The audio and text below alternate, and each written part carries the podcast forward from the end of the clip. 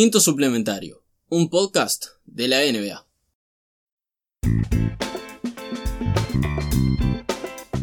Bienvenidos a un nuevo episodio de Quinto Suplementario. Les habla Nicolás Prieto, acompañado de gran Camilo Ferreira. Saliste abajo, pero eh, locutor abajo. Eh, arrancando con una nota un poco baja justamente por el arranque en sí, que fue una noticia, este, vamos a decirlo amarga. Ah, Arrancamos este, este 2020, primer episodio de 2020 por cierto, algo algo para celebrar, pero sacando todo eso, arrancamos este año con la triste noticia del fallecimiento del ex comisionado David Stern a los 77 años por una hemorragia cerebral que había sufrido a mitad de diciembre. Sí, Lo, lo habíamos dicho en el anterior, no en el otro, en el otro episodio, que lo pusimos como el, el segundo villano después de, de la sección en sí. Y uf, es, es complicado, porque también pasa con, con estas situaciones y también inesperadas, que, que claro, que, que queremos, por más de que su- sus... ¿Cuántos años? 30 años. Más de 30 años. Sí, fueron como 35. Y del 84. Yo sé que fue hasta el, hasta el momento que se retiró este, el comisionado con más años este, en el Sí, puesto. Porque él entra en el 84. Entra en esa mal- década, sí. él, él entra el, el año que entran eh, MJ y. Ujú. Tam- también es una cosa que tenemos que decir para lo que él logra tener la fuerza desde un principio de, de Michael. Vamos a decirle Michael, porque es amigo del podcast. Está bien. por más que es un mal dueño. hay, hay que decirlo porque marca también todo lo que él logra, por más de que es gigante, y aunque tenga sus notas negativas también, que Que, vamos a decirlo, han sido bastantes este, y se pueden este, calificar de varias índoles de como sea, pero la realidad es que sin Stern, la liga tal y, como, tal y como la conocemos, no, este, no sería lo mismo. Empezando por el alcance global que tiene, a la cantidad de gente del extranjero que ve este deporte, la cantidad de jugadores extranjeros que tenemos en este momento, a cuales este, se va superando cada año, el cómo conocemos la agencia libre, es algo que él este, cuando llega realiza por completo, ingresa, este, implementa perdón, el límite salarial este, y también este, lo que obliga justamente a un apoyo entre dueños y jugadores y que los jugadores terminan saliendo mucho más favorecidos en los contratos. Y este, vemos siete franquicias aproximadamente que, este, que ingresan y que cambian bajo su mandato. Entre ellas este, el cambio de New Jersey Nets a Brooklyn, el cambio este, de Seattle Supersonics a Oklahoma, la llegada justamente de los Charlotte Hornets, sí, de los Raptors, De los Raptors. los y los Grizzlies, como los Vancouver primera. Grizzlies en el momento. en el momento. Y además él, lo- por más que ya antes estaba involucrado en la liga, cuando él entra a ser comisionado, entra a vender el producto. La clave de él está en vender el producto. Y empieza por Estados Unidos. Antes de pensar al, al mundo, primero piensa en lo local. Cuando logra que la liga eh, llame la atención de todo el país, ahí da el salto, Canadá. Entonces le da el equipo a Vancouver y a Toronto. Además de, de las expansiones de otros equipos de- del- del país mismo Sí, de Minnesota, por ejemplo. Pero va a poco. Entonces después ya salta a China con Yao, que es, es todo un trámite porque los, los Sharks querían dinero y esta no tenía dinero para dar. y está, es parafraseando porque no, no la sabemos de memoria, pero está esa frase de si vos me lo das, yo te voy a dar dinero, pero lo vamos a ganar los dos. No tengo para pagar. a la, la- a la larga vas a ser favorecido Claro. y también siendo este, Sí, toda la razón. Pero fue una persona que en sus años ya como abogado nomás, estando vinculado a la liga, es- después como vice, primero consejero, después vice y después comisionado todos esos años, por más de sus errores, hizo demasiadas cosas buenas. Exacto. El tema es que también para hacer cosas buenas tenés que errarle. Y- sí, algo de prueba y error tiene que haber. Y lo que decía de, de Jordan, sobre todo con el límite salarial y los contratos de rookies, Porque está aquella vez que, que Jordan quería cobrar como 30 de palos. Que ahora es un, Eh, ahora es un este, salario normal, normal, de los sí. máximos. Pero claramente en el 92 no lo era. Estoy diciendo 92 por tirar un año más o menos donde Jordan podía pedir esa cantidad de plata. Sí. El, el ascenso del auge de Jordan. Es que cobraría más que una plantilla entera si él cobraba eso. Entonces tenía que cortar todo eso. Ahí fue lo, lo del límite y los contratos rookie y cambiar la lotería, eh, mejorar el, el juego de los All-Star y traer el... Exacto. Este es el juego que era solo un día, pasarlo toda una semana, fin de semana completo, donde se mostraban este, competencia de tiros de triple, este, competencia de habilidades y bueno, la famosa este, competencia de clavadas. También este, crea, este, sin más este, remedios, lo que es la WNBA, Sí. la Liga de Mujeres, este, que no, no existía sin él, básicamente. Eh, y fue la primera persona que este, implementa lo que es este, el régimen este, antidrogas Sí. NBA. Profesional, digamos. Exacto. Que ah, ha tenido sus, sus fallas, y, pero no ha sido un, un programa tan este, erróneo dentro de todo. Ha logrado... Bueno, comparado con lo que el Hail Mary que era desde que arrancó la liga hasta el, hasta el 80, o sea, todos los 70 sobre todo. Sí, sí, no, no es más jugadores este, jugando bajo esteroides o jugando, digamos, este, con un, un corte, este, chorreando sangre en medio de la cancha. Ya eso no, no sucede. Y también otra cosa que, que es más pintoresca que, que importante fue el, fue el dress code para llegar a los partidos. Mm. Cosa de que Allen Iverson no saliera con 54 cadenas. Y cosa que Allen Iverson criticó rudamente en el momento que se implementó. Pero que igual el Dresco lo terminaron transformando y ahora es este, la cosa más fashionista del mundo. Sí, por algo tenemos a, a LeBron como uno de los 10 hombres más fashion de, De la los década. baluartes, sí. ¿Quién es el peor vestido? El que no intenta, creo. No, no sé, porque no hay... Ah, es una. en- buena, buena creo, respuesta. creo que en la NBA se aplica para el que cae de, de remera y jean o con el, con el uso del equipo. Claro. Yo iba a decir Westbrook, pero ahora que lo veo, No. Westbrook se, se esfuerza. No. Westbrook trata de ser este vanguardista. A ver, puede no gustar, pero Westbrook es de la gente que más esmero y Mm. más pienso y más todo le pone en la liga, seguro. Debe ser también de los 10 mejores más vestidos de la década de todo el, todo el mundo. mundo. Atrevida elección. Lo dijo GQ, no lo dije yo. Pero yéndonos este, de vuelta al tema principal, de vuelta habían cosas criticables sobre Stern, famosamente aquel de este trade del 2011, si no me equivoco, que hubiese mandado a Chris Paul a los Lakers, a Lamar Odom a los Hornets y a este Pau Gasol a los... Uff, me estoy olvidando del Fa. último equipo. Eh, me agarraste. No, Quería decir los Blazers, pero No. Blazers fue el último equipo que jugó entre comillas. no, no, no. La verdad no me acuerdo. Pero el punto era lo de. Lo de Chris Paul. Ahí estaba la, la parte Exacto. grosa del, del trato. Trade que este, Stern veta famosamente y el justificado que da son razones basquetbolísticas. Cosa que ese- esa frase basketball reason sigue siendo un meme a partir de este momento.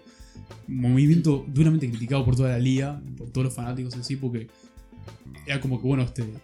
¿Por qué? O sea, era, por paridad, era por cosas este, es que que, nadie podía ver. es que además no, no tiene sentido porque los Lakers iban a dejar a Odom, a su sexto hombre que los hace campeones básicamente, y a Pau. Quedaba Kobe con Chris Paul. No quedaba más nadie.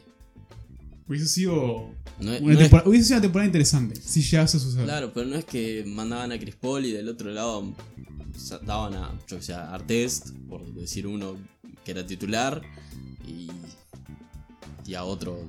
Te hago acá una, una edición este, de research. Pau Gasol se hubiese ido a los Rockets. No tendría- y ahí. Ah, los Rockets todavía. no- ¿Y dónde estaba Howard? Howard sigue en Orlando en ese momento. Claro.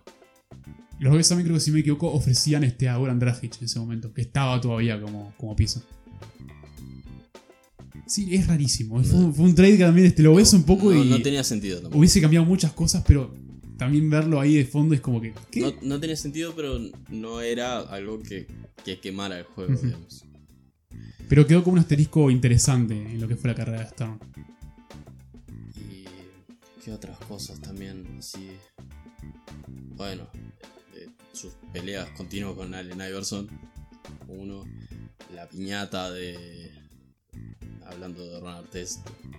Es, eso es una linda mancha. Ah, este, de Marisa de Palace, Sí. Detroit, Indiana. Sí. Que estaba, Stern estaba famosamente viendo ese partido en su televisión y que no podía creer lo que estaba pasando.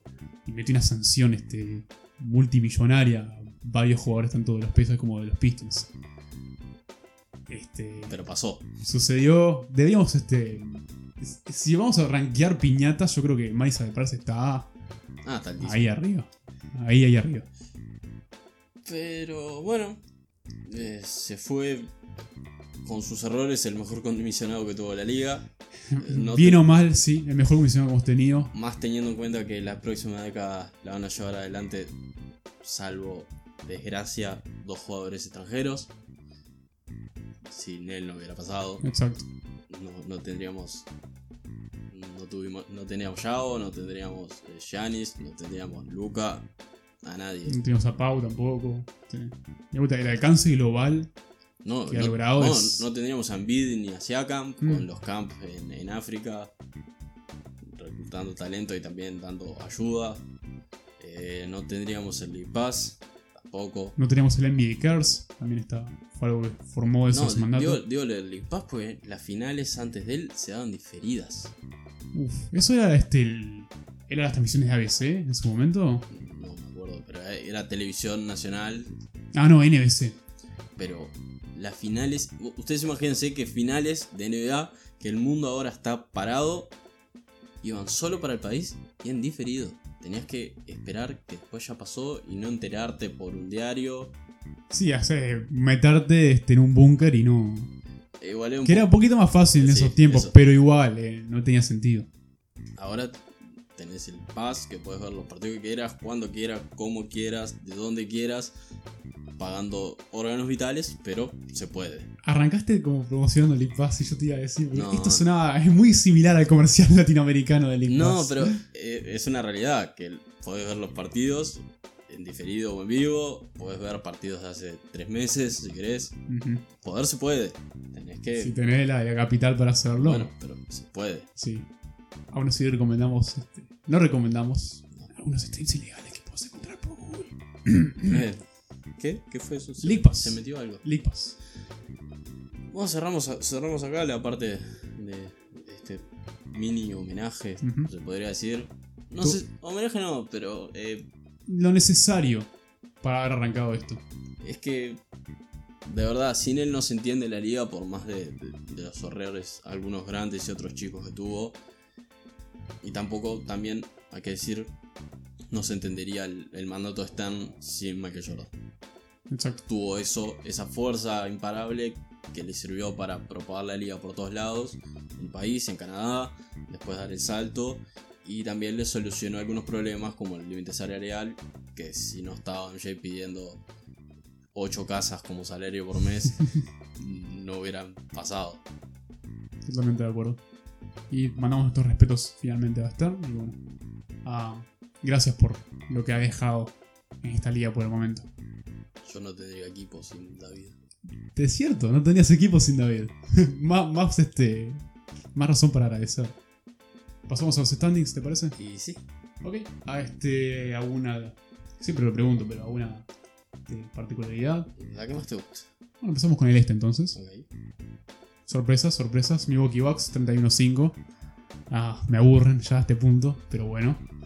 Segundo puesto saltando ahora, este, los Boston Celtics con 24-8. La pelea por estos equipos ahora está mucho más interesante y me refiero a tercer y cuarto y quinto puesto también. Miami Heat, Toronto Raptors e Indiana Pacers 25-10, 23-12 y 22-13 respectivamente. Este, subiendo y bajando constantemente. Es una lucha increíble. El mayor perdedor del este, con diferencias este puesto, los Philadelphia 76ers, que ya vienen con 4 derrotas al hilo, están 23-14. Séptimo puesto los Brooklyn Nets, 16-17, también 4 derrotas al hilo. Octavo puesto, manteniendo ahí su posición de nos metemos este sí o no, Orlando Magic con 16-19. Sí, tampoco tuvo una buena semana y hay que decir que no creo que lo digamos después, que Isaac se, se lesionó, se, se le hiperextendió la rodilla, Sí. típico dobladura, y va a tener como para dos meses. Dos meses. Podría haber sido mucho peor igual en Sí, esa lesión. La podría- sacó bastante barata. Podría haber sido un esguince chiquito que en tres semanas estaba de vuelta, como podría haberse roto todos los ligamentos y estar ocho meses Ocho afuera. meses fuera y próxima temporada ya está. Ah, noveno puesto los Charlotte Hornets, 14-23. Décimo puesto Chicago Bulls, 13-22. Décimo primer puesto y de vuelta caía a pico y sin frenos los Detroit Pistons, 12-23. Cleveland Cavaliers, entrando acá este, la, la- la caterva de la caterva, 10-24. Washington Wizards, mismo récord, décimo tercer puesto. New York Knicks, decimocuarto con un 10-25. Habían este, logrado meter tres victorias al hilo, pero este, cortaron esa racha con una derrota frente a los Suns. Y decimoquinto puesto, y creo que ahora sí con diferencia, el peor equipo este, de la liga. Atlanta Hawks con un 7-28. ¿Qué pasó, Atlanta? ¿Qué vamos- segundo? Ya vamos a llegar a Atlanta. Nuevamente, conferencia del oeste. Primer puesto los Los Ángeles Lakers, 28-7. Segundo puesto los Denver Nuggets, 24-10. Tercer puesto, este, apuntando arriba un poquito los Clippers con un 25-11. Houston Rockets cuarto puesto, 24-11. Quinto puesto los Mavericks, 22-12. Mismo récord que los Utah Jazz. Sexto puesto. Séptimo puesto y creemos que parece que no van a, a meter tanking. Los Oklahoma City Thunders con un 19-15. Y octavo puesto, los San Antonio Spurs, increíblemente, un 14-19. Ese récord de mierda. Y están todavía ahí. Yo dije que no iban a entrar a playoffs y me están rompiendo el protocolo, aunque todavía queda tiempo. Noveno puesto los Portland Trail Blazers con 15-21. Phoenix Suns décimo puesto 14-21. Minnesota Timberwolves 13-21. Sacramento Kings décimo, puesto, décimo segundo puesto 13-22. Décimo tercer puesto Memphis Grizzlies 13-22. ¿Te das cuenta que todos estos equipos que mencioné están un partido, un partido y medio del octavo? Sí. Con estos récords penosos. Em, los Timberwolves están a partido y medio. Una locura. Décimo cuarto puesto New Orleans Pelicans con un 11-24. Y por último, los Golden State Warriors 97. Esos son los standings Sí. a partir del día de hoy. Eh, anotaciones rápidas. Los Warriors esta semana fueron de vuelta a Santa Cruz porque datos a salir ahora. D'Lo no jugó. Estu- Estuvieron frenándolo por unas molestias en el hombro. Eh, después, el Thunder creo que esta temporada la va a seguir de largo. Y después, la noche del draft. Hacer movimientos pesados. Y si no lo puede hacer en trade deadline porque están peleando y están Es jugando que bien. sí, la, la oportunidad hacer un tanque ya tendría que haber pasado. Por eso. que esté en séptimo con 19-15, creo que es como que bueno, ta, vamos a seguir con esto. Y a ver me- qué, qué nos da. como las picks no van a ser tan buenas, pero las pueden las más re- no recientes, las más próximas, digamos, las pueden meter como parte de un paquete para traer piezas grandes pero jóvenes sí. y ahí armar con Jay. Eh, y después eh, a, a los Hawks no vamos a llegar, así que lo, voy- lo voy a decir ahora. Los Hawks están viendo a Drummond, cosa que dije en el episodio Lo pasado. dijiste, ¿por qué? Porque tiene todo el sentido del mundo. ¿Por qué? Eh, André Drummond tiene un contrato de mierda. Sí. Sí. No sabe tirar. También. Pero tiene una player option de 28 millones que no va a ejercer porque va a huir de Detroit y todo el sentido tiene. Y creo que en la agencia libre es- ese contrato con algún equipo metiendo presión, además de Atlanta que lo quiere, se va a ir algo más caro. Se puede llegar a ir a 35. Ujú. No tiene sentido. Pero puede pasar porque va a haber otro equipo metido en el medio. Va a decir, Atlanta le digo, dice, le doy 30. Y aparece otro y dice, no, yo te doy 32. Y se te fue a 35 y perdiste 7 millones. Si haces el trade ahora, perdés algún, algún efectivo, pero tampoco que. O sea, a ver, yo entiendo el tratar de conseguirlo ahora y no este, la agencia libre que va a ser mucho más cara la opción para este, traer programa. Eso está bien y todo. Pero, no, si yo soy Atlanta, no hago eso ni a palo. ¿Qué me beneficia a Drummond, tipo? ¿Ser este, más malo incluso? ¿O seguir, o básicamente estar en la misma situación que los Pistons, que estamos este, entre séptimo y décimo? ¿Y décimo? No, tener a alguien que marque. Está, pero, Oye, que baje rebote. pero no va a mejorar demasiado. O sea, te va a meter en una posición este, de pelear peleos en el este y que vayas este, una visita directa a la muerte de Giannis Antetokounmpo en primera ronda. Bueno, pero la gracia es para el año que viene. No, no sé. no. Yo, El, creo que, el año que viene con. yo creo que Drummond tiene que escapar de los Pistons. Estoy totalmente de acuerdo. Pero yo no creo que los Hawks sean la situación que, que- bueno, yo- que le merece. yo creo- no sé si merece, pero creo que para Atlanta tiene todo el sentido del mundo. Dejar de jugar con Alex Len de en eso estoy de acuerdo. De pivot. Dejar de jugar con Lenny de y pivot está tener perfecto. pero- después tener a todos los tira-tiras, o sea, a Trey Young, a Werther, a Cam Reddish, si vive, a DeAndre Hunter. eh, Collins si regresa. entonces tenés a todos esos y después tenés a Drummond bajando el rebote y marcando la pintura, porque claramente Trey Young no va a parar a nadie. Y no. Y el único que puede marcar todo lo que nombré es eh, Hunter. Está por ahí. Eh, Sí, está por ahí. Está, está raro. Está todo, Se suponía. limitado. Se suponía que era un poquito un salto, pero bueno, está. ya lo hemos hablado. Entonces le veo sentido. Listo, eso. Chao. El Toon Squad contra Mostar de la Vida, el partido de la semana. Milwaukee Bucks 106, Minnesota Timberwolves 104. Algo que no creí que nunca pasaría en la Gran vida. partido, gran. Lo vi completito. Hermoso partido. Yo vi los últimos 4 minutos porque no estaba dispuesto a ver la masacre de Giannis hacia los Timberwolves. Porque además los Timberwolves no tenían ni a Carl Anthony Towns, que está lesionado de la rodilla después de su caída contra los Clippers. No tenía a Wiggins, que está engripado. No tenía a Jake Lehman, que sigue lesionado. Ni a Jeff Teague, ni a Noah Bonle, ni a Trevion Graham. Y salió con la G-League. Era, era JC Rocco con un rejunte de la Chile, básicamente. Y, y ya vas. Y, ya vas. Vamos a decirlo. Llegó ya vas. ¿Llegó, llegó ya vas? Cinco Hay que- años tarde, pero llegó ya vas. Está, está siendo uno de los este, faroles de esperanza de estos nuevos Wolves. Nuevos Wolves, entre comillas, porque parece que los Wolves 3.5 en este momento. Sí, 8.2. No sé. Pero fue muy inspirador verlos. Porque también fue el mismo. Fue el mismo partido que hicieron contra los Nets, que los Wolves ganaron. O sea, un reflejo por este completo. Este, defensa a doble hizo triple marca. Pegajosa.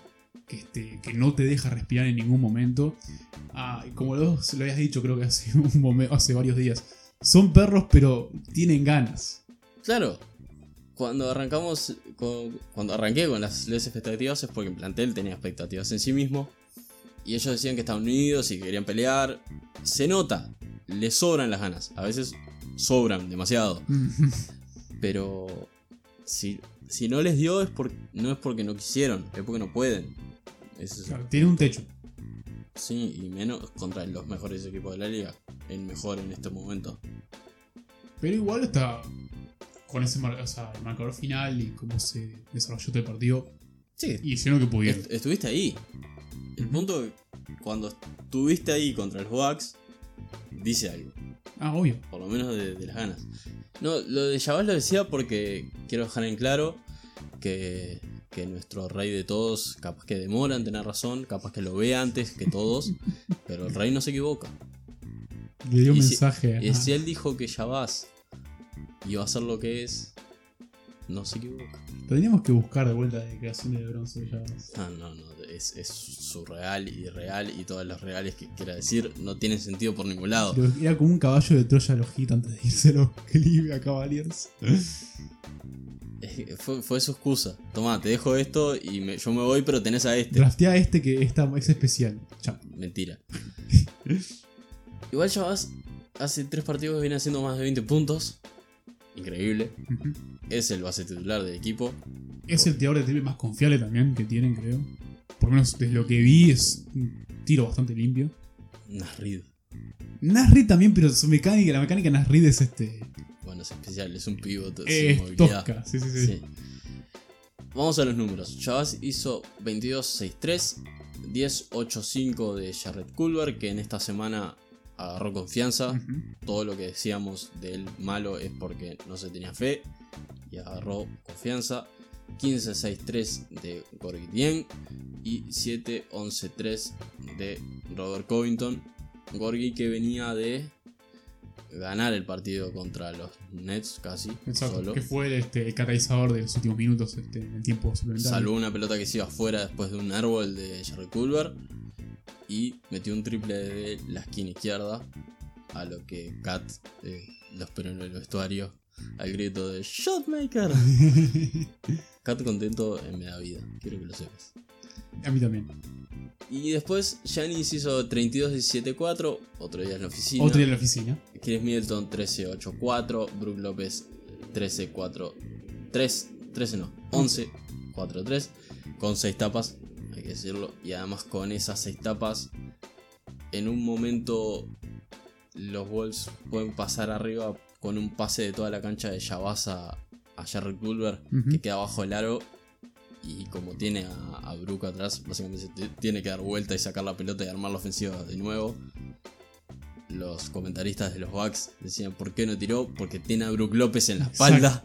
Y Brook ¿Qué va a López ya lleva seis tapas. Es un rookie. Pensó. Y, y bueno, el resto aportó. Eso hizo 10 ahí. Pero no demasiado. También por, por la defensa. Que fue súper intensa, como vos decís. No Ujú. fue genial, pero fue intensa. Estaban en, en el lugar y molestaban. O sea, le hicieron, le hicieron un partido, le hicieron difícil. Claro, no, no fue una gran defensa como la de los Sixers, por ejemplo. Sí. Que varios Giannis dentro de sus posibilidades. Pero fue molesta, estaban ahí. Siempre querías tirar, tenías a uno. Y, bueno, es lo que tienen que hacer los equipos de mierda. Claro, o sea, conseguís pila de faltas, pero por lo menos este, conseguílas bien. Y después tenemos el asterisco que tiene que tener todo partido. Oh boy. Los NBA refs, una vez más, presentes. Porque no es show sin ellos, porque ellos quieren ser la primera parte del show. Tengo el presentimiento de que van a aparecer constantemente en cada episodio. Bueno, porque ellos quieren ser el, el punto quieren ser los focal protagonistas. de, de la liga. Deberíamos este, invitar a charlar, este, charlar con, con el director de, de la Asociación de Refs de NBA, que dé nuestra su perspectiva de este punto. Si tanto quiere aparecer en este podcast, bueno, Me, me violento. Porque no tienen sentido su... ¿Qué pasó en este partido? El partido yo estaba ahí nomás, ¿no? Yo en ese momento fue cuando me pongo a mirar el partido porque, de vuelta, no quería ver la masacre. si me equivoco fue este por el tercer cuarto, creo, este, donde Jay, Jay, Jarrett, Eh, Jay-Z. vi a pensé en Jay, Jared Culver, hace una, un gran póster a Robin López. O sea, un póster del cual yo literal me levanté y exclamé ¡Woo! Hice eso. Y cuando lo hace, básicamente le habla y le habla y le habla a Robin. Robin no está contento y lo persigue. ¿Y qué le hacen? A Jared Culver le terminan una técnica por provocación. Cosa que en verdad me parece una pedorrada, una cosa media absurda porque hemos tenido años con gente haciendo pósters provocando, que está bastante bien porque hay que hacerlo, porque hay que darle un poco de ánimo este, a tu equipo provocar al equipo rival, tampoco ciencia al carajo. La reacción de Culver no me pareció nada fuera del otro mundo. Es que no, no le festejó en la cara. Que lo quedó mirando y después cuando volví a defender le dijo un par de cosas, pero... Pero Robin básicamente va y lo persigue Muchacho- también, o sea. Y lo empuja incluso a Gorgi, Robin. Cuando se va a tratar este. Gorgi trata de, de escalar un poco la situación. Y terminando la técnica Culver. Y demora una vida en la técnica Robin. Es una de esas cosas que tipo. ¿Es necesario? O sea, ¿está mal dejarlo jugar? Y además es un rookie haciéndole un póster a Robin López. Es obvio que va a estar contento. Claro. Este cuadro de mierda le está compitiendo al mejor cuadro de la liga. Dejados tranquilos, no les pongas esas trabas. Son cosas que no tienen sentido. Y lo bueno de eso es que después en la entrevista post partido buscaron a, a Ryan Saunders y claramente su respuesta fue I loved it. ¿Qué va a decir? Uy, Porque además eh, en los últimos partidos eh, Jay-Z está demostrando por qué fue sexto, por qué lo salieron a buscar, eh, por qué lo comparaban en cierto punto a Caris Levert. Yo lo veo más parecido a al Wings medio pelo. No el primer Wings, ni tampoco el Wings de ahora, el Wings del medio. uf, Porque no está tirando bien, pero cuando tiene confianza y va hacia el aro, ni Robin lo, lo para. Tiene una, este, un set de herramientas ahí. Es bastante este, crafty, es la palabra que, Le falta, se- se le me falta da. confianza, le falta juego. Le falta confianza, eso sí. Le falta muchas cosas también. También eh, con las lesiones y con el bajón de Tig, tuvo que salir a ser titular y Javas no estaba, estaba lesionado con esa molestia de gemelo, entonces tuvo que improvisarlo de base. Es obvio que no iba a terminar jugando bien. Fue mucha responsabilidad para un rookie que se suponía no iba a ser el responsable. No era Morant que venía, venía a calzarse. el- Con las expectativas este, de ser y, la el segundo y pick. la capacidad de ser determinante y agarrar responsabilidades. Pero un saludo a JC y a toda su familia, Un abrazo grande. que además. No, ¿en qué partidos? Ah, no, estuvieron contra Golden State esta- cuando perdimos. El Ah, intento estuvo. genial. Igual los queremos, a todos. Y al hermano grande, que hace 100 puntos en una liga de mierda. La palabra de los protagonistas en la voz de los mismísimos protagonistas. La declaración que tenemos ahora es una declaración, em, vamos a decirlo, absurda. Este, ojo, antes que nada, gracias a producción por conseguir la palabra este, constantemente, rompiéndose el lomo. Estamos este, en fechas festivas, o ya pasamos de fechas festivas, pero siguen ahí, al tanto, tratando este, con el micrófono de conseguir palabras. Y consiguieron la de Julius Randle. Gente jugador, persona de los New York Knicks, que nos dijo lo siguiente. Ganar es lo que más importa. Siempre, independientemente del desarrollo. No vinimos aquí a desarrollarnos, queremos juntar a jóvenes y ayudarlos, pero a la vez queremos ganar. Esa es nuestra expectativa, es lo único que importa acá en Nueva York. Julius, eh, fuiste a Nueva York. ¿Me estás jodiendo? ¿Querés, querías ir a ganar y fuiste a Nueva York? Pero le dieron como 30 millones. Pero por... Ugh.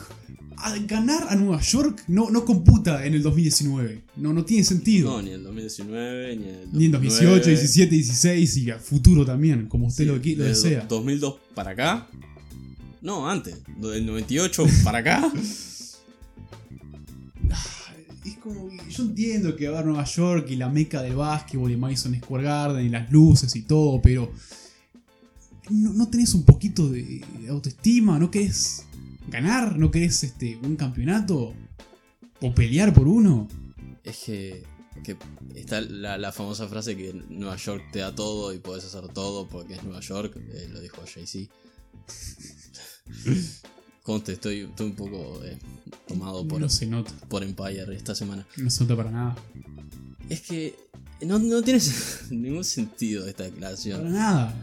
Aunque tuviste los... Sí, mucho está...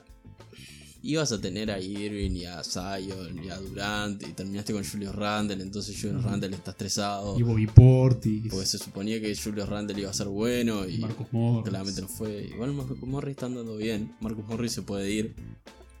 Lo puede salir a buscar a alguien que Mm. necesite un, un anotador desde el banco como, Los, los Spurs. como sexto séptimo jugador ahí desde la banca. Tiene un contrato de un año, no está tan caro. Eh, Puede pasar. Mm. No, no sé quién, pero puede pasar. Alguien, alguien morderá como siempre. Pero está, es como, y también, o sea, de vuelta, no tiene sentido, o sea, es, es contraproducente, es que vos lo desarrollás, pero querés ganar, y esa cosa no funciona, o sea, hay gente que trató de hacer la gran, este, vamos a competir, vamos a ganar mientras estamos desarrollando. No funciona muchas veces. No, tenés que hacer una cosa o la otra. Exacto. Los equipos de NBA tienen tres fases. Y depende cuál. O están rearmando. O están comprando, comillas. eh, Trayendo jugadores. Están buscando alguna pieza importante. Están buscando una estrella. Como para completar el, el núcleo que tienen. Y ir a pelear por el anillo. Y en esos momentos pelean. Y después cuando eso se termina. Los equipos venden. Quiere sacarse de arriba de sus estrellas. Pues ya no van a competir más. Y ahí arranca vuelta el ciclo. Rearman, compran, venden y todo así. Y viceversa. No podés competir y rearmar. O competir y vender. No existe. No, para nada. No hay chance. Por ningún lado. No hay. No le busques la vuelta.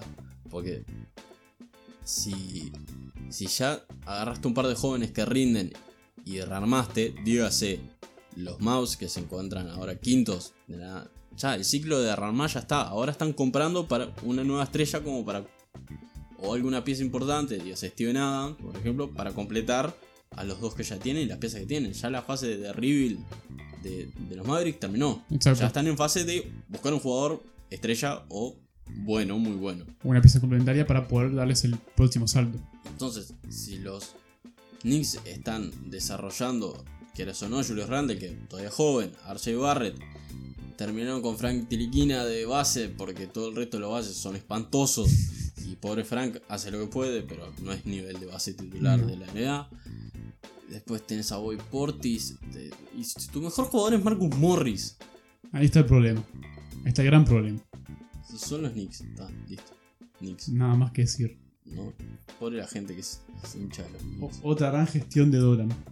Bueno, otra, otra. Del 98 para acá no, no se ven fisuras. No se el ven equipo. fisuras para nada. Creo que los Knicks podrían ponerse el nuevo eslogan: 20 años sin fisuras. Formidable. Punto. La actuación individual antológica de toda la semana. Nuestro jugador es una oda a la paciencia, a elegir cuando no tenés una pick tan alta en el draft, a ver el talento que tiene problemas y esperar que pase esos problemas. Michael Porter Jr. al fin está jugando en los Nuggets y al fin está mostrando lo que se veía cuando se proyectaba pick top 3 Ujú. antes de su lesión. Antes de su lesión que lo bajó este, hasta el puesto número 12, que fue lo eligieron. 14. 14. Michael Porter Jr. es bueno. Es muy bueno. Es muy bueno. Es lo que podemos este, ver de estos últimos partidos que ahora está Es que como titular. era una apuesta cuando tenés una lesión de espalda y estás un año casi sin jugar y volvés medio a poco, es una apuesta. Sí.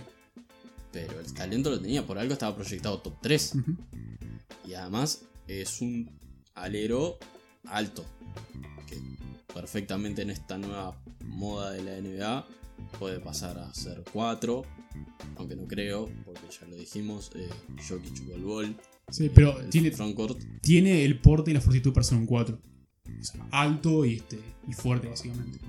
pero en, en el plan a largo plazo, salvo locura, va a ser 3. 3, ¿sí? Porque no creo que Bol Bol sea.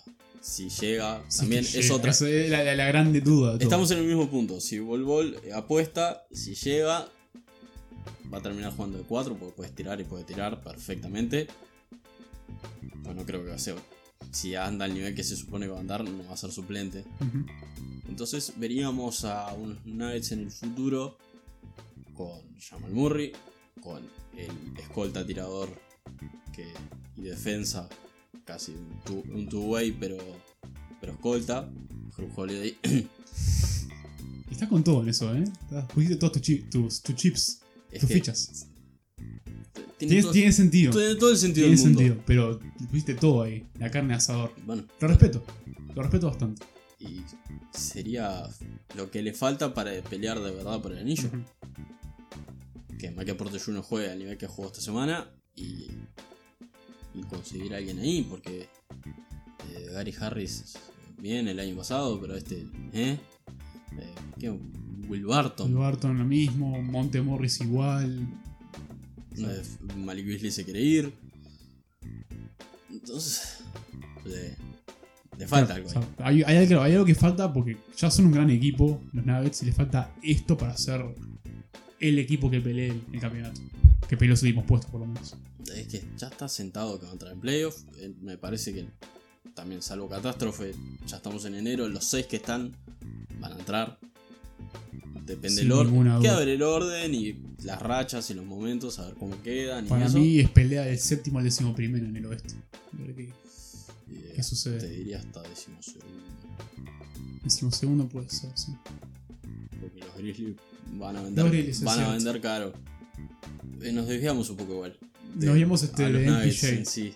que ahora este, hace poquito, 21 de diciembre, logró ser titular con este, una respetable 19.6 rebotes frente a Sacramento. Días después, frente a los Pacers, logra despacharse y termina consiguiendo 25 puntos en 23 minutos con una efectividad de un 91%, 10-11 este, en tiro de campo. Eh, con, con triples también. Pero claro, una variedad este, bastante pintoresca de tiros. Desde afuera, desde adentro. Este, haciendo un hookshot, por ejemplo, marcado, pero este, logra ese por arriba. El, el triple con step back. Exacto. Contra, la- contra el. Ay, contra el costado, digamos. El, Uy, el sidestep para poder justamente hacer la, la clavada. también. Hay un hermoso arsenal ahí. Es que lo que decíamos, físicamente es un no privilegiado, pero tiene ventajas sobre su posición.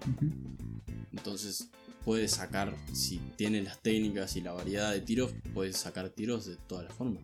Puede, puede meterse a la pintura, puede tirar de afuera, puede ganar básicamente a huevo a un 3 medio chico. Sí. Eh, Le faltan partidos y confianza y ganar la experiencia, digamos, la- las mañas de la liga, de que te dan los, los tiempos. Eh, Puede ser un, el jugadorazo que se veía antes de la lesión, antes de ese año de, universidad. Totalmente de acuerdo. Sería la gran descripción que tengo de Michael Porter Jr. que puede salir bien. Es un 4 de ases. Este. Pero tal vez no especial en ninguna de ellas. O sea que tiene todas esas herramientas y todos esos recursos, pero que tal no es especial en ninguna de ellas. Pero que igual si, si logra ser contundente con las herramientas que tiene, perfectamente puede ser Es que ese, equipo no lo va a necesitar como pieza fundamental. El tema es si, si va otro y. Y, lo, hace- claro, y termina siendo el 1. Ahí, capaz que problemas, pero siendo pieza titular de un equipo con a largo plazo con Jokic y Jamal Murray, con alguien que defienda más acompañándolos a- en, en el exterior, digamos, Sí, ahí está perfecto. Va a dar de sobra para aportarle muchísimas cosas a estos Knights. Y no creo que los Knights, después de todo el tiempo que invirtieron, no creo que se lo saquen de Sí, arriba. obviamente que no. Eso es un proyecto ya a largo plazo. Los Avengers tienen a Thanos. Batman tiene a Joker. Esta semana la NBA tiene a... Sí. Tenemos villano. Y el villano más esperado por todos los villanescos. Me pregunto quién es. ¿Quién es el villano? Paréntesis. No lo pusimos en esta posición nosotros. Sí, hacemos el guion, hacemos el podcast, pero no fuimos nosotros. Porque más estuvimos tentados de ponerlo, vencimos constantemente y ya di el nombre de él. Sí, mataste todo. Da, da de vuelta, da de vuelta. No, no, no, ya está. Mataste todo suspenso. Ah. Eh, Vencimos. Sí, vencimos. Quiero decir, el culpable de que esté acá fue. es el mismo. No, y fue Joel Embiid. Bueno, sí, también, pero es el mismo constantemente. Pero eso lo hubiera puesto por nosotros. El que dijo las cosas claras como para que esté en este lugar es Joel Embiid. A mí no me peguen. Listo. No peguen al mensajero. no- disparen al mensajero. Claro, arréglense con el león camerunés. Dicho por él. Estamos empezando a ver pequeñas fisuras ya. Esperables fisuras. ¿Quién lo hubiera visto? no? Na- nadie, nadie lo vio. Nadie. Poner un 4 de base. Nadie. es lo que decíamos el otro día al final. Bueno, ya no sé ni cuál día al final, porque todos los días al final hablamos bien. Creo que fue la semana pasada, así. De que le come el espacio en vida. Y esa es la parte Claro. más negativa. Joel Embiid básicamente lo que dijo luego de la tercera derrota al hilo, porque la de ayer fue ayer y esta frase es anterior, que el plantel necesitaba salir un poco de su zona de confort. Me, me pregunto quién está hablando cuando se dice su zona de confort. Hablará de Al Ah, hablará de Tobias Harris, hablará de. de. Kylo Quinn, de, de Korkmaz, de Matthias Tywin, de Mike Scott. De Ennis, Yo no recuerdo más. Josh Richardson. nos George falta, Richardson. Uh, y- me da culpa, me da culpa. Está, y listo. Y ahí termina el plantel. No, habla de. Claramente vencimos, todos sabemos, hasta vencimos, todo el mundo sabe que está hablando de él. Porque habla claramente de que si tenés el tiro, lo tires. O. Cosa que ya lo había dicho más públicamente el entrenador Brett Brown. Le dijo a Simmons, por favor, tira triples. Tu entrenador te dice que tire triples y no está tirando. tu estrella está, tiran- está diciendo que el equipo para llegar al punto que debe llegar tiene que salir de la zona de confort. O Embiid está intentando, por más de que su juego sea más interior, ser un pivot eh, capaz de todo. Tash es impecable en la ofensiva, es impecable en la defensa, es impecable en el físico, es impecable en los juegos mentales.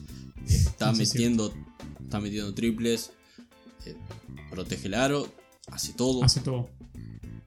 Es que la única duda es con el tema del triple. En- de vuelta, no quiero caer en los favoritismos, pero si no fuera que Kat es mucho más eficiente en el triple, Embiid sería el pivot más completo de toda la liga. Totalmente, sí. Está ahí. Solo Falta- por esa simple razón. Ese, De que Kat puede mantener un 40% de triple y Embiid no.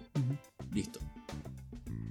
Pero que por lo menos, o sea, tu pivot está haciendo todo lo posible como para remar este- ese equipo. Y a ver, de vuelta, abrimos una sección al final. De- medio por joda, pero medio también porque el sentido de que este muchacho no tira triples y me vuelve loco. Y va a llegar los playoffs Ya- ya y van lo- a precisar los triples. Es que ya lo explicamos. No es que nos desespere por, por el punto de cómo llegó ahí, sino lo bueno que sería si se dejara mismo, joder. claro. Porque tiene todas las ventajas. Es excelente pasador. Tiene una ventaja física abismal. eh, llega muy bien al aro. Define muy bien abajo del aro. Marca bastante bien. Por su ventaja física. Más que por proeza de, de. ¿Cómo decirlo? De trabajo. Consigue triple dobles como si fuese nada. o sea, Y es que también, como, ¿cómo no va a bajar rebotes? claro. Pero lo que digo, o sea, dos, dos metros y medio. o sea, la rabia está en que es un muy buen jugador y tiene ese elemento que le va a perseguir por el resto de su carrera, a menos que se deje de pelotudear y, y se ponga a tirar triples en serio. O sea, hay un motivo por el cual están, la están dejando abierto, que los equipos no, lo- no lo respetan, porque saben que no va a tirar. Sí, es un poco lo mismo como la marca Westbrook que hacen el- a, a los Rockets. Em, ¿Cómo es esto? Bueno, básicamente Embiid dijo lo que está diciendo todo el mundo, lo que dijimos nosotros, lo dijo- ya lo dijo todos. Sin la parte, no quiso ser tan tajante, pero es una realidad la parte de que está matando las chances de este equipo allá por el anillo. Sí. Ya se lo ve en la tabla, lo pasó el Heat, que no debería, lo pasaron los Celtics, que no deberían. Ya los Pacers se podía ver venir, y sobre todo los Bucks, pero no creo que es, eh, tiren el- la bala ahora. Yo creo que le van a dar la postemporada como chance. Sí, obviamente. Van a darle los playoffs. Porque capaz que llegan. eh, Los playoffs son otro animal. eh, Puede pasar cualquier cosa. Exacto. Defensa más intensa, este. Menos rotación.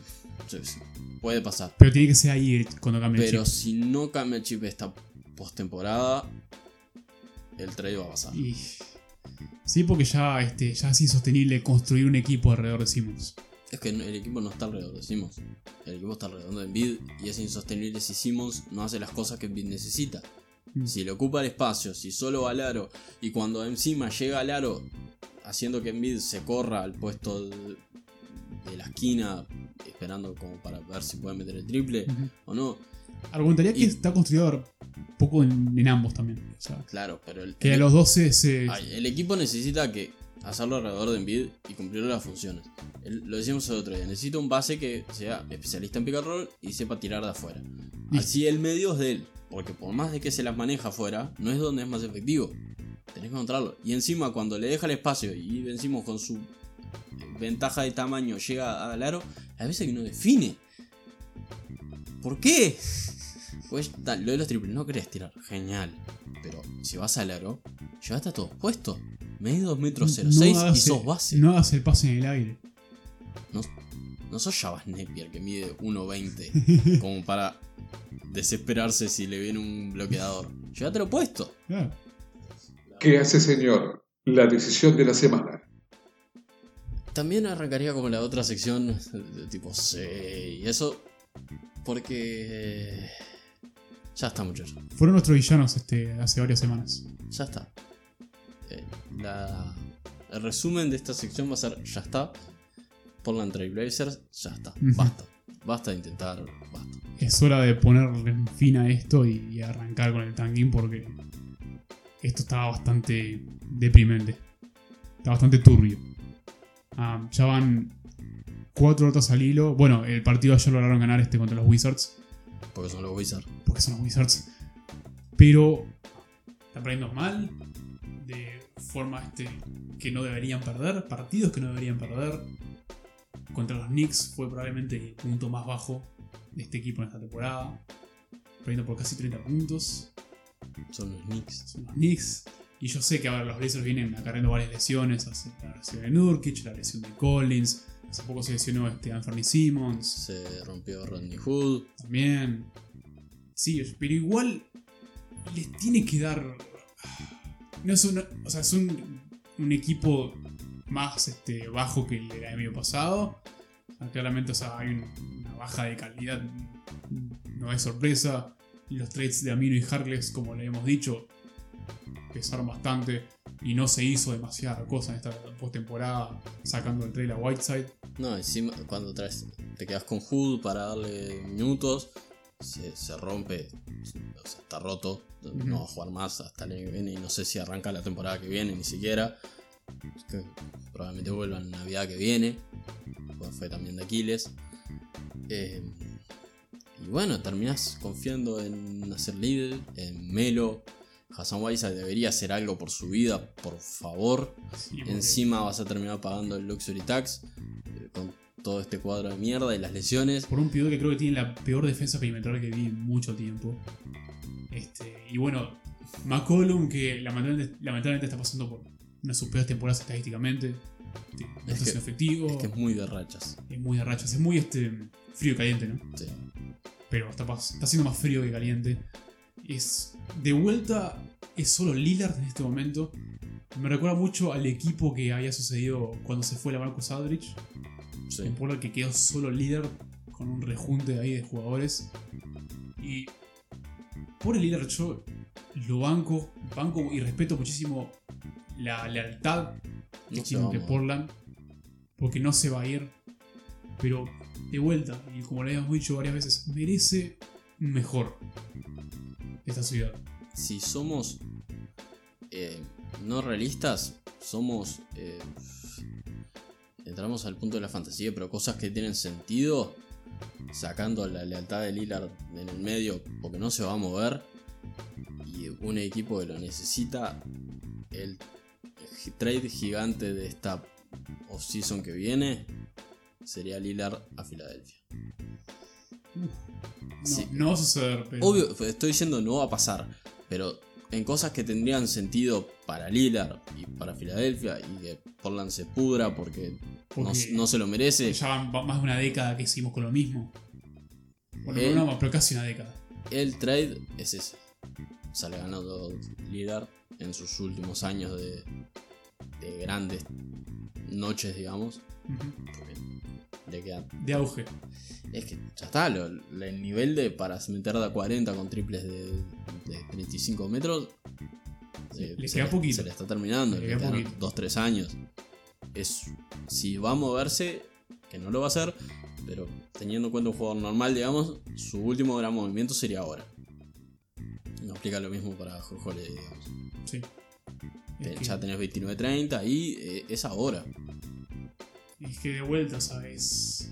Es todo un proceso generacional, incluso también este, lo que tiene con el front office, de bueno, a ver cómo se puede salvar esto. Ya esto ya, ya está, o sea, esta temporada para mí ya fue, o sea, como lo habíamos dicho, pero algo, algo tiene que suceder para tratar justamente de aprovechar estos últimos años de auge, entre comillas, de Lillard, porque no puede ser, o sea, tuvieron ya cuántos años este, con este tipo siendo uno de los mejores bases de la liga y constantemente no logran este ¿cómo, cómo decirlo? superar la vara, pasarla. El año pasado la El superaron. año pasado fue mejor de lo que se esperaba. Fue un overachievement eh, más grande que todo Portland. Pero justamente debido a eso, y gracias a ese sobreachievement, tendrían que haber este, construido algo. Y no haber tirado las piezas que te llegaron a ese momento. Sí.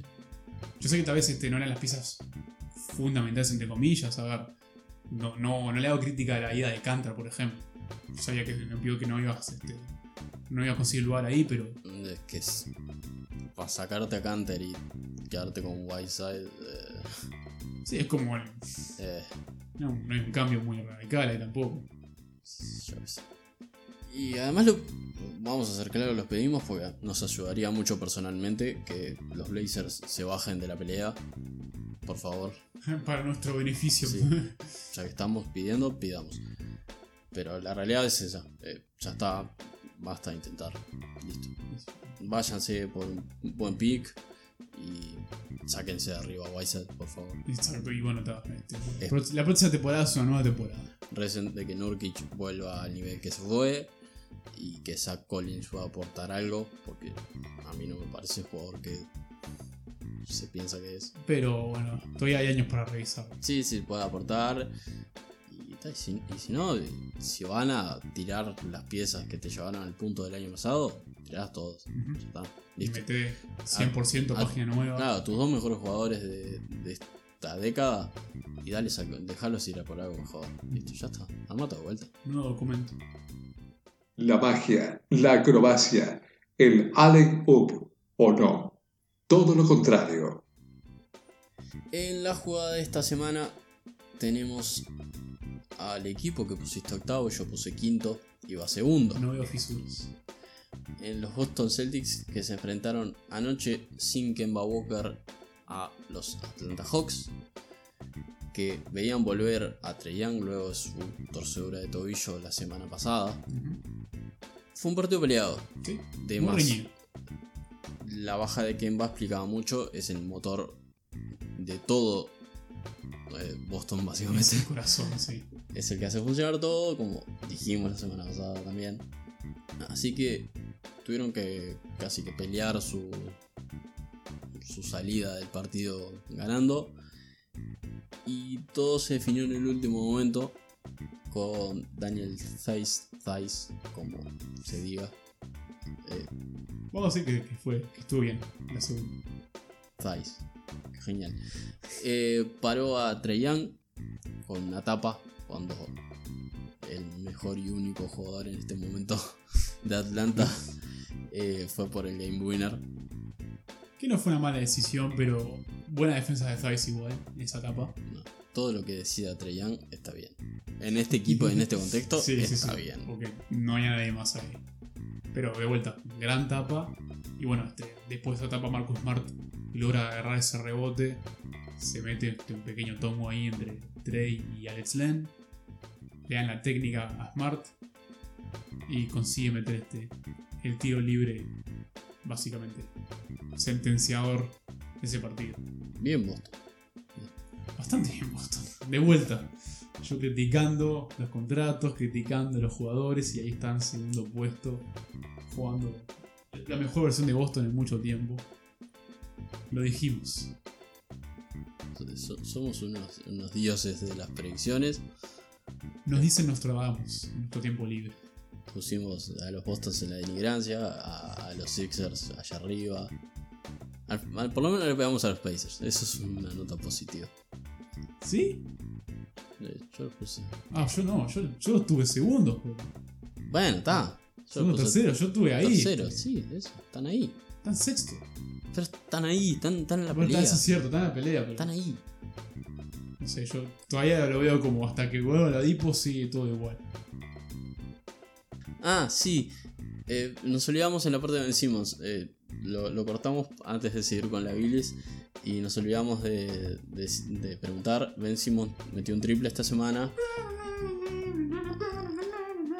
¿Esa es la presentación? Si me trato de acordar ese de jingle, sí.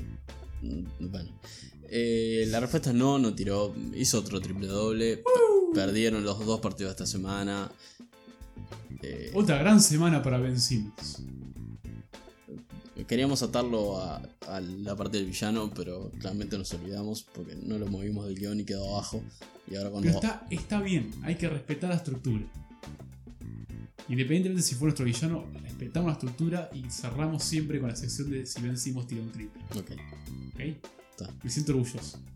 Que, que, los standings van al principio y que esto va al final. Exactamente. Como decía este, el famoso anciano en el comercial de Grapamiel del Sudio, no me rompan el protocolo.